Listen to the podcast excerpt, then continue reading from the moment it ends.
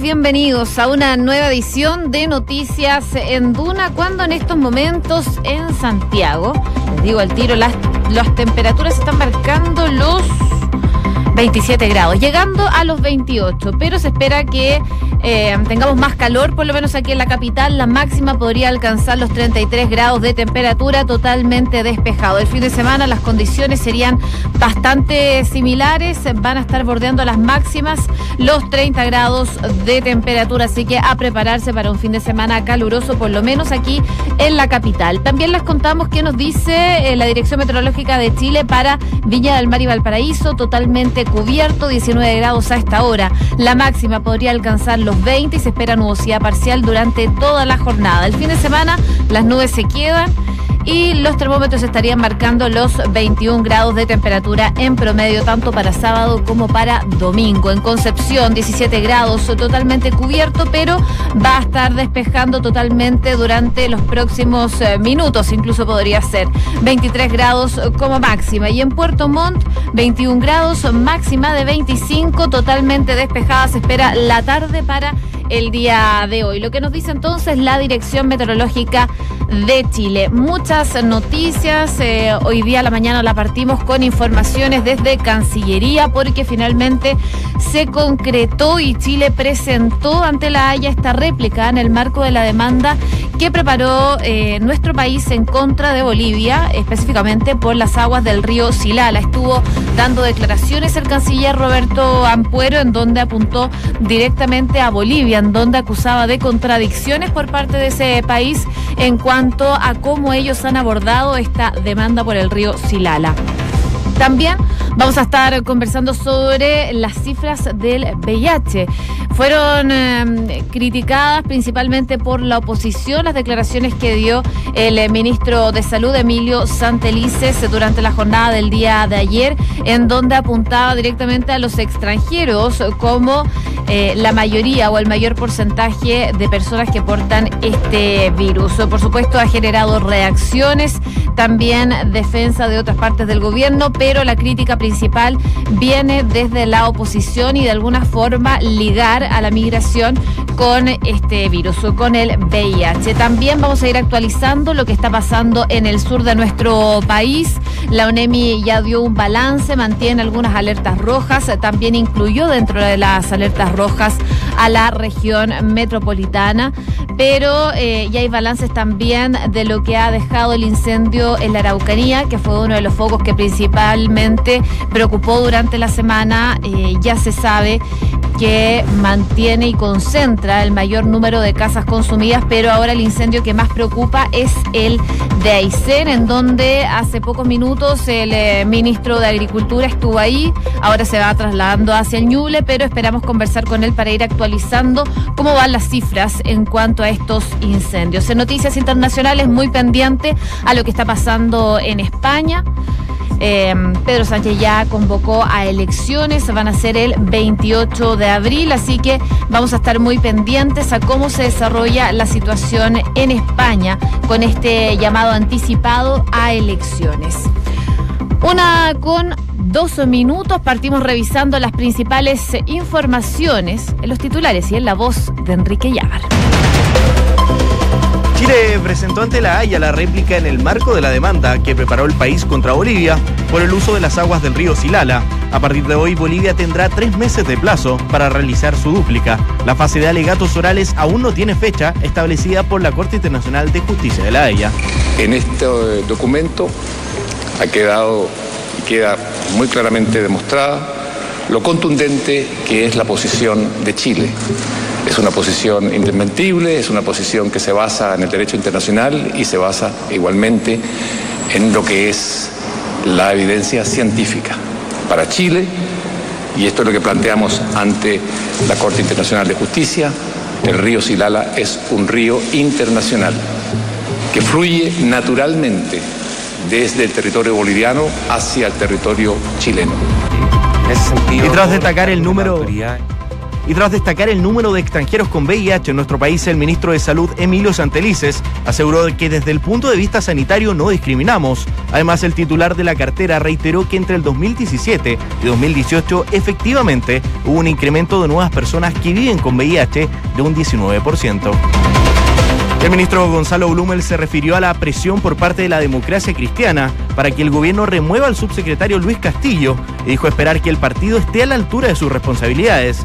Además, el titular de las Express señaló esta mañana en Duna que no considera que las autoridades puedan tildarse como una moneda de cambio. Eh, en ese sentido, todos los cargos de las autoridades políticas, ministros, subsecretarios, son de confianza exclusiva del presidente. El presidente es quien determina eh, la permanencia o no permanencia de cada uno de nosotros en dichos cargos. Por lo tanto, yo creo que ahí no tiene mucho sentido profundizar en eso. Y lo segundo, yo tengo la confianza de que la democracia cristiana va a actuar con responsabilidad cuando estemos discutiendo los distintos proyectos de ley y las distintas materias durante el año, porque cuesta imaginar que se contamine eh, esta discusión con la discusión de cómo mejorar nuestras pensiones, de cómo modernizar nuestro sistema tributario, de incluso muchos proyectos de ley que han sido muy emblemáticos para parlamentarios eh, y líderes de la democracia cristiana, como la ley del cáncer, por ejemplo, que la contaminemos con esta otra discusión. Por lo tanto, yo creo que hay que separar aguas, son cosas que no tienen nada que ver y yo confío en que la democracia cristiana va a saber estar a la altura de su responsabilidad republicana. Y esta mañana también el ministro de Justicia, Hernán Larraín, se refirió a la detención del ex comandante en jefe del ejército, Juan Manuel Fuentalba, en medio de las investigaciones por irregularidades al interior de la institución castrense. Larraín expresó que es duro cuando una autoridad de esa envergadura es sometida a proceso, pero expresó que hay que entender que en Chile nadie está fuera de la ley. Y la ONEMI mantiene ocho alertas rojas y reportó un aumento de 50 viviendas destruidas por los incendios forestales en el sur del país. De acuerdo al último informe del organismo, la región de la Araucanía es la que concentra el mayor número de casas consumidas, en tanto el total de siniestros activos es de 32. 25 minutos partimos revisando las eh, principales informaciones eh, de este día viernes 15 de febrero, una de ellas lo que está pasando en La Haya, porque el día de hoy Chile presentó la réplica ante la Corte Internacional de Justicia de La Haya en esta disputa que está mm, actualmente con Bolivia por el río Silala, que recordemos se extiende desde el año 2016, eh, desde el gobierno de la expresidenta Michelle Bachelet. Esta acción principalmente tiene como fin responder a la contrademanda que presentó en agosto del 2018, el año pasado, eh, el país vecino, Bolivia, en eh, contestación a la demanda que realizó Chile ante la Haya solicitando que la, se juzgara y se declarara que el Silala es un río internacional y que en el fondo Chile no estaba desviando el cauce de este río que originalmente proviene desde Bolivia.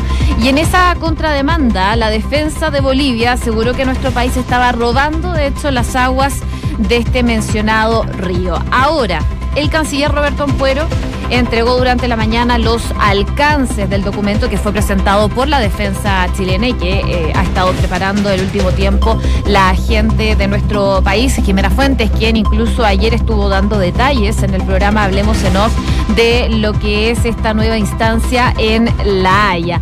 Eh, la entrevista completa, por cierto, la pueden revisar en duna.cl. Pero lo que decía el día de hoy el canciller Ampuero es básicamente eh, destacar los alcances del documento que presentó la defensa chilena y reiteró, por cierto, la posición de nuestro país respecto de esa situación.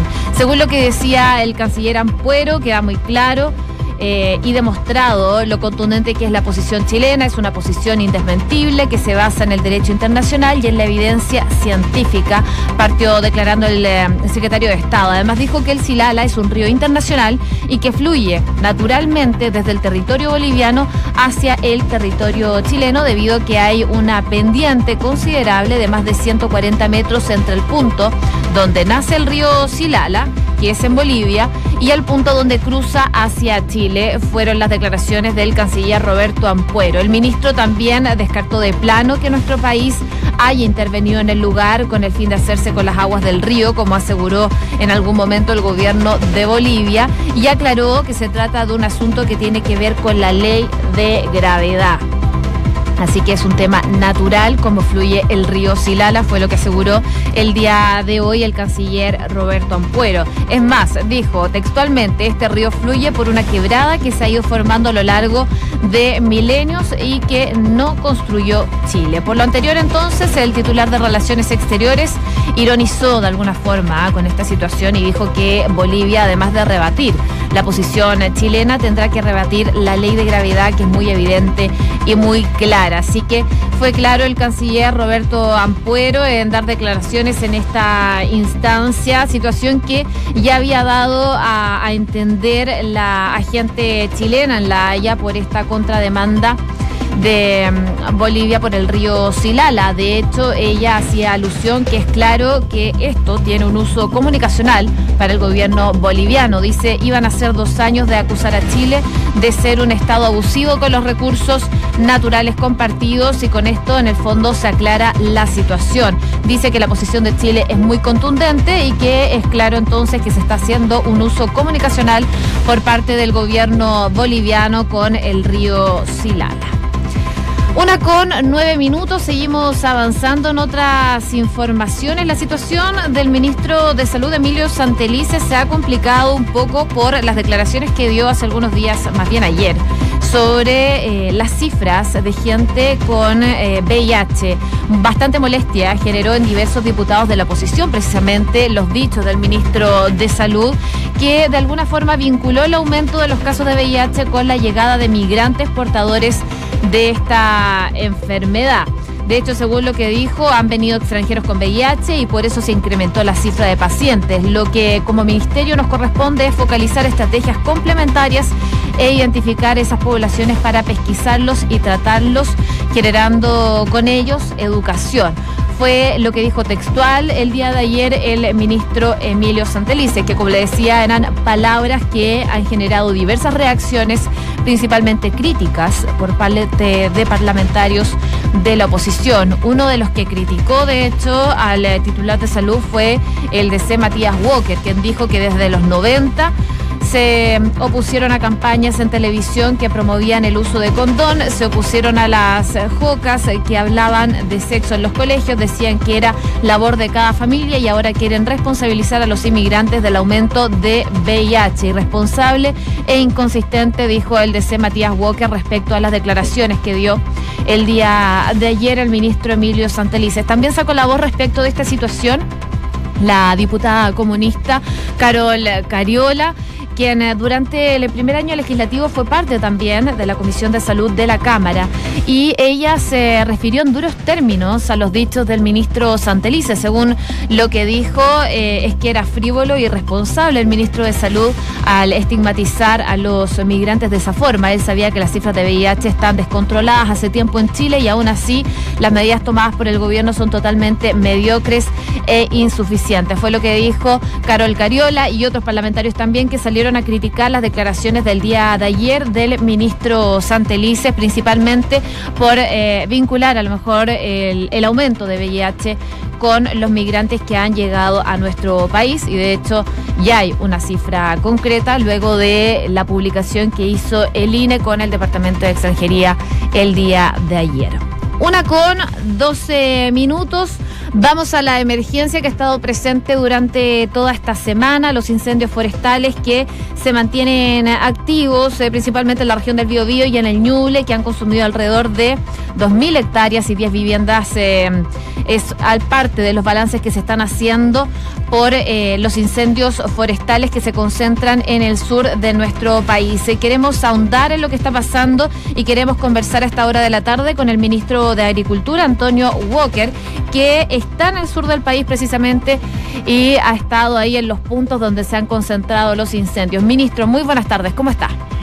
Buenas tardes, Josefina, ¿no? Sí. Muchas gracias por el contacto. Gracias a usted, ministro. Bueno, si nos puede contar un poco eh, en qué se han concentrado las labores del gobierno. Yo sé que ha estado en el Biobío, también estuvo hasta hace pocos minutos en Aysén. ¿Cómo, cómo se ve el panorama? Mire, eh, la verdad es que estamos enfrentando una ola de calor. Eh, Josefina, eh, bien importante. Usted, para, para que sean estamos con altas temperaturas, contamos con un viento puelche bastante eh, también eh, fuerte, este viento que va de la cordillera hacia el mar, aire caliente, ¿no es cierto?, alta velocidad, alta temperatura y mucho combustible, muchos pastizales eh, secos, material fino, seco. He recorrido Ñuble, Biobío, ahora estoy en la Araucanía yendo hacia Ñuble, mañana vamos de nuevo a Biobío. Y cuando usted tiene controlada la situación, de repente empieza el fuego en otros sectores. Mm. Y es por eso que estamos con un despliegue muy alto. Los dos tanques están funcionando en Concepción y en Puerto Montt, pero en estos días van a funcionar especialmente en Concepción para abarcar, ¿no es cierto?, Ñuble, Biobío, Araucanía, que son las tres regiones eh, más complejas. Una buena noticia para Cochrane. Cochrane está con un incendio grande, son 10.500 hectáreas, pero hemos trabajado duro para que ese incendio no avance y no está avanzando, dado aquí tenemos cinco helicópteros, dos aviones y el Tentanker ha ido esporádicamente a Cochrane. Y ahora la ola de calor para los próximos días, estamos concentrados en el Maule, ¿no es cierto? Ñuble, Biobío, Araucanía, ayer tuvimos todo el día aquí en Araucanía, antes de ayer tuvimos todo el día en Biobío, ahora vamos a Ñuble porque tenemos algunos sectores complicados, vamos a hacer un sobrevuelo con el intendente Martín Aurrau y en fin, estos días vamos a estar acá, Josefina, porque el tema no está fácil y aprovecho de hacer un llamado a través de su radio Duna, número uno, prevención, número dos, prevención, número tres, prevención. El mejor incendio es el que no ocurre y es por eso que hago un llamado a toda la ciudadanía, a todos los chilenos que se despliegan a lo largo y ancho de Chile, para que nos ayuden a prevenir los incendios. Llamemos al 130, que es el teléfono del CONAF, si es que vemos una fumarola de humo. Ministro, estamos conversando con el ministro de Agricultura, Antonio Walker. Quería preguntarle principalmente por eh, la región de Aysén, que en estos momentos es una de las principalmente que se está viendo afectada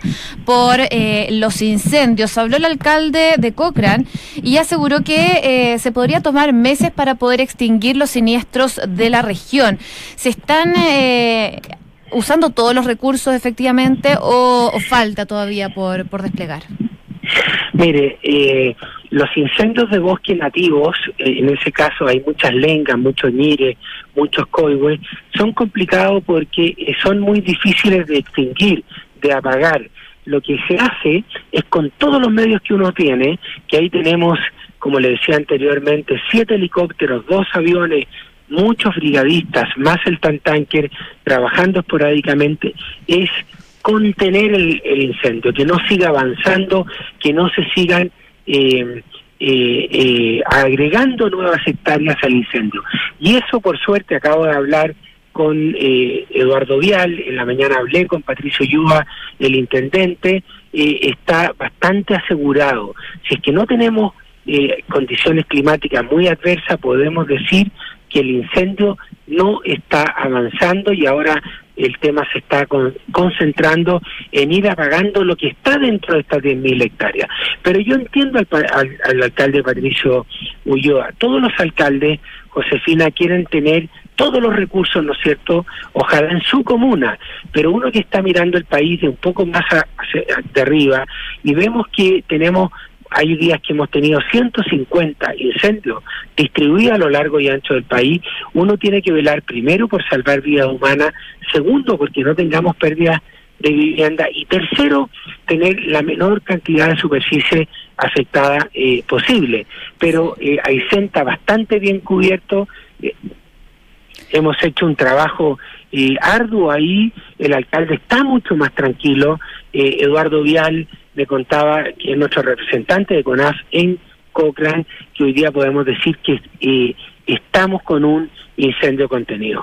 Ministro, em, ¿cómo está la situación en el Bio Bio? Ya está un poco más calmada, pero hay balances también de eh, casas destruidas, de em, gran em, gran consecuencia en cuanto a lo forestal. Quería preguntarle por su sector, por la agricultura, ¿cómo se va afectado esto con los incendios?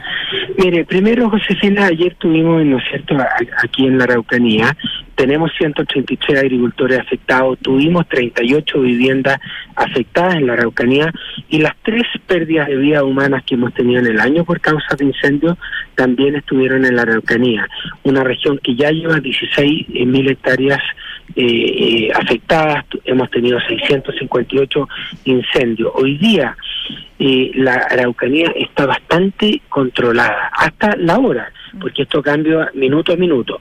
Y el tema lo tenemos en, en Biobío y Ñuble, tenemos dos incendios ahí eh, eh, bastante complicados, pero hoy día más tranquilos, gracias al muy buen trabajo que están haciendo eh, las aeronaves de CONAF, sumados los dos Tentankers, sumados a eh, las aeronaves de Corma. No nos olvidemos que nunca Chile antes estuvo trabajando con 105 aeronaves, más dos, dos Tentankers, más 7.800 brigadistas, si contamos, ¿no es cierto?, los brigadistas de Corma y de CONAF. Y yo quiero hacer un homenaje, perdón, Josefina, a los brigadistas.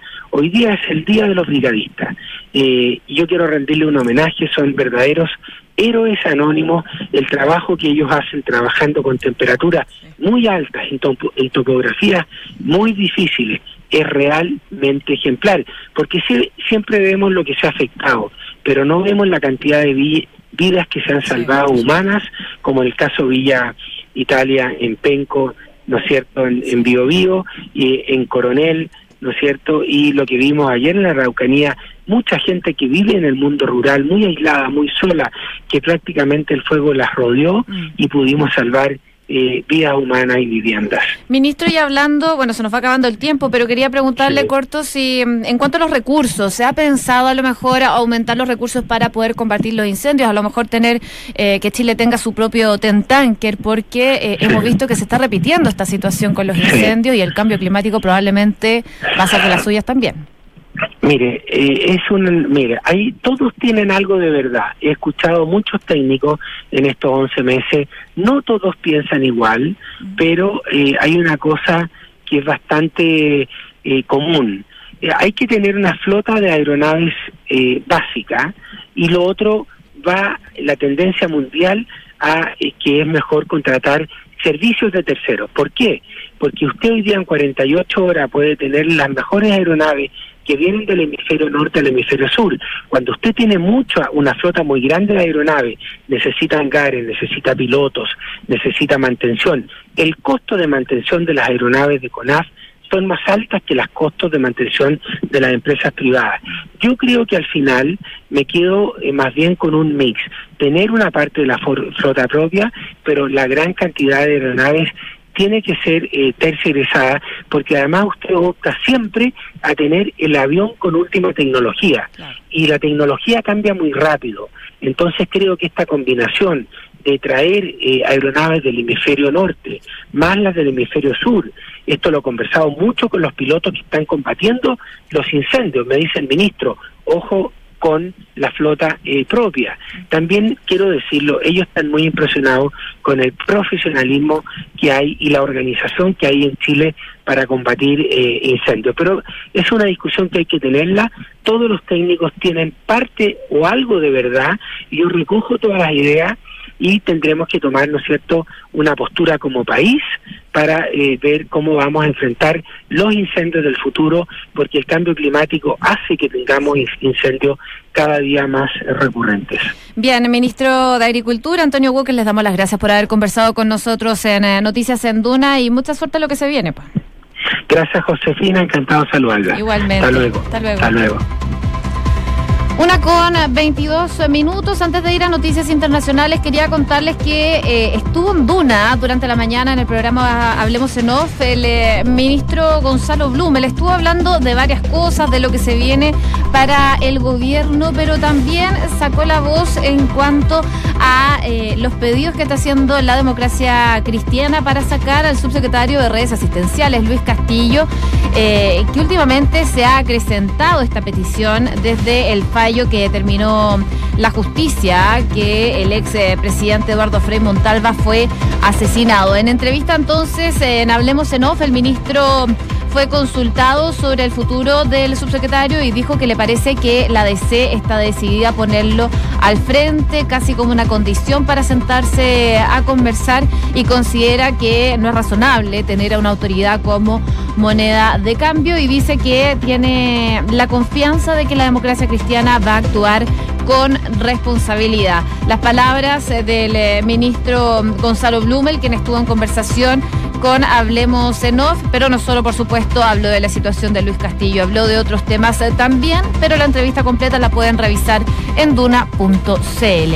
Una con 23 minutos, revisamos noticias del mundo con Enrique Llava. El Tribunal Supremo venezolano prohibió la salida del país de toda la directiva de PDVSA designada por Juan Guaidó.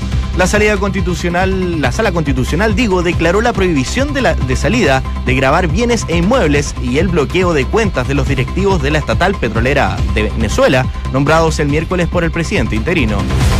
Y Pedro Sánchez convocó a elecciones generales adelantadas para el 28 de abril. De esta manera, el mandatario dejará el cargo a ocho meses y medio de haber llegado al Palacio de Moncla tras la moción de censura que sacó a Mariano Rajoy del poder el gobierno español concretó su promesa estrella y aprobó la orden de exhumar los restos de Franco. Tras superar varios obstáculos administrativos, la medida establece que los familiares del dictador español tendrán 15 días para decidir el lugar de traslado. La Catedral de Almudena en Madrid queda excluida. Y Estados Unidos afirmó que las negociaciones comerciales con China han permitido progresar. En un comunicado, la Casa Blanca agregó que, sin embargo, queda mucho trabajo por hacer. Las conversaciones continuarán la próxima semana en Washington. La Fiscalía de París inició una investigación por una agresión sexual presuntamente cometida por el enviado del Vaticano en Francia, Luigi Ventura, quien también se desempeñó como nuncio apostólico en Chile hace algunos años.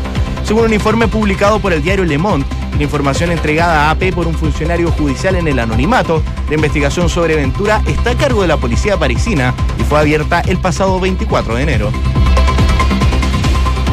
Una con 25 minutos. Nos quedamos brevemente en Estados Unidos porque habló hace pocos minutos el presidente Donald Trump, ya bastante resignado a que el Congreso no iba a aprobar los fondos tras dos años ya que lleva en el poder y sin capital político para forzar otro cierre administrativo.